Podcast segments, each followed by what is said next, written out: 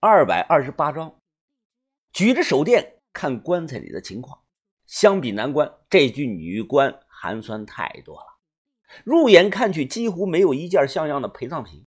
这女的头骨是脸朝下，后脑勺冲上，呈现趴在棺材里的姿势。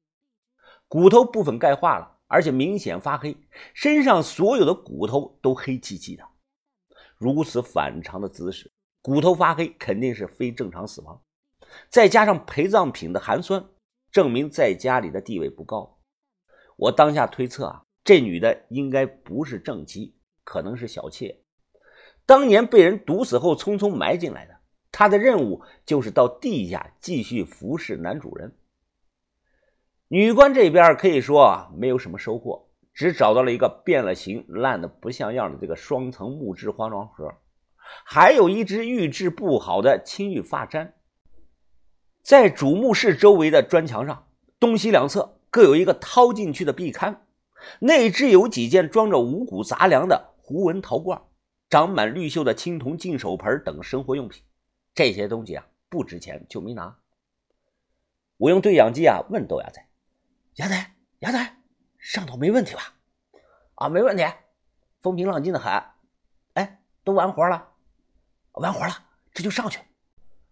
我仔细检查了一遍，看墓室里有没有落下我们什么东西，确定没有留下任何证据后啊，便钻到了横井里。穿过三十多米长的地下通道，我慢慢探头出来，小心看，啥事也没有，就看到豆芽仔啊靠着窗户啊正在抽烟放风。上来后，我和于哥互相帮忙拍了拍身上的土。这个时候啊，小轩说道。把头，今天时间来不及了，不行，咱们明天再填土吧。把头看了眼表，哦，都五点半了，天马上就亮了。先把家伙事绑好，然后把这里盖上板子，铺上地毯。上午十点，豆芽仔和于哥他们啊，在旁边的旅馆休息睡觉。小吃店大门敞开着，我正踩着凳子啊，在屋里装模作样的擦玻璃。我正在等一个人，一个买主。没错，就是这么快。记住啊，只要有渠道，一定要快干快卖。再精美的文物，在我们眼里啊，都只是钞票而已。留在家里放着，等过年，那些人都是傻子。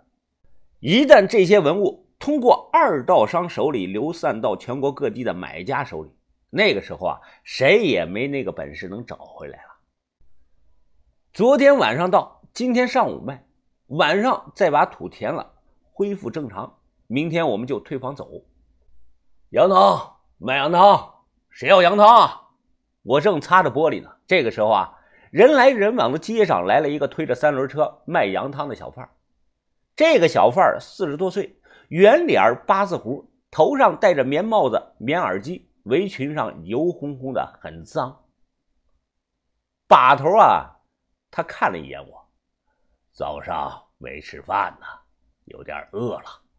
云峰啊，你叫两碗羊汤喝吧。我马上推开玻璃，哎，卖羊汤的，你这个羊汤是骨头熬的还是羊油兑的呀？当然是骨头熬的了，熬了一天一夜，我家汤白的很呐。要不要来一碗尝尝啊？哦，那来两碗吧。哦，我正干着活呢，做好帮我端进来吧。好嘞，辣椒要不要啊？哦，多放辣椒，多放肉啊，多放点葱哎。也就是五六分钟，这个卖羊汤的小贩端着两碗热气腾腾的羊汤啊就进来了。他进来后，我立即关上了门。把头起身说道：“老刘介绍来的，路上安全吧？”这个卖羊汤的贩子啊，随手脱了皮帽子扔在了桌子上，咧嘴笑：“呵呵，老把头，你放心吧，这大冬天的，半焦都在窝里缩着过冬呢，都不出来觅食了。”这个人姓周，外号叫老盆子。我们通过季师傅的关系啊，联系到了他，他是正定有实力的几个二道贩子之一。别小看正定这个在地图上。不起眼的小城，了解的都知道，正定是整个河北最大的黑文物中转地，它和洛阳、西安、宝鸡、成都并称为地下黑文物的五大集散地，都一个性质，所以呢，田哥才会把自己的团伙大本营定在这里。那个时候，按照实力划分，洛阳排老大，西安是老二，宝鸡是老三，正定是老四，成都排老幺。哎，老八头，都是知根知底的朋友介绍的，咱们第一次做生意，你还玩这一套啊你？把头喝了一口羊汤，端着碗笑了：“呵呵，羊汤不错呀，的确是用骨头熬的高汤啊。”地上放着一个麻袋，麻袋口紧紧的扎着，从外头根本看不到里头有什么东西。把头不让看，就这一麻袋东西，要价四十五万，这叫玩蒙包，是带有赌性的一种出货方式。为什么这么干呢？因为除了白金三品，昨天挖出来的很多东西啊，我们都没有仔细的去看成色，所以不能确定是全品还是次品。所以啊，打个蒙包卖。我们一件东西没留，全放到麻袋里边了，这叫职业精神。老把头啊，我是信过你的，规矩是我不能打开看，那我能摸摸吗？啊，不能看，不能摸。就这一袋子，四十五万。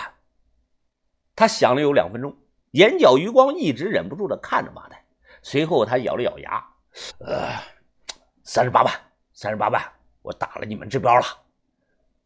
这个时候啊，我笑了，呵呵大哥，三十八太难听了，咱各退一步，凑个整啊。他听后啊，笑了，呵呵，行，那就各退一步吧。另外啊，这两碗羊汤钱我就不收钱了。请你们喝，我们几个都笑了。大概中午，我们就收到了转账，收益还可以，一晚上赚了四十万。把头回旅馆休息了，我看着店儿，晚上还要回田盗洞，我困得不行啊，就在店里打地铺准备睡觉。刚躺下没多久啊，就听到有人敲门，谁呀？哦，兄弟啊，是我，开下门，有事找你啊。我打开门，门口啊站的是隔壁的邻居胖子。这个胖子还推着个轮椅，他那个瘫痪的老爹坐在轮椅上。哦，怎么了，大哥？有事啊？哎呀，呃，兄弟啊，你得帮我个忙啊！我有点急事要赶火车去趟邯郸，大概今天晚上九点多就回来了。啊，老爷子啊，一个人在家我也不放心啊，想着你这里近，就放在你这里照看一下。哎，这是两百块钱，你也别嫌少啊。说完话，胖子硬往我手里塞钱，我挡都挡不住。我刚要拒绝啊，这个胖子已经跑走了，并且他大声的说道：“哦，江湖救急啊，帮个忙，兄弟，我尽量快点回来。”说完他就跑没影了。这一下给我整的是措手不及啊，更是哭笑不得。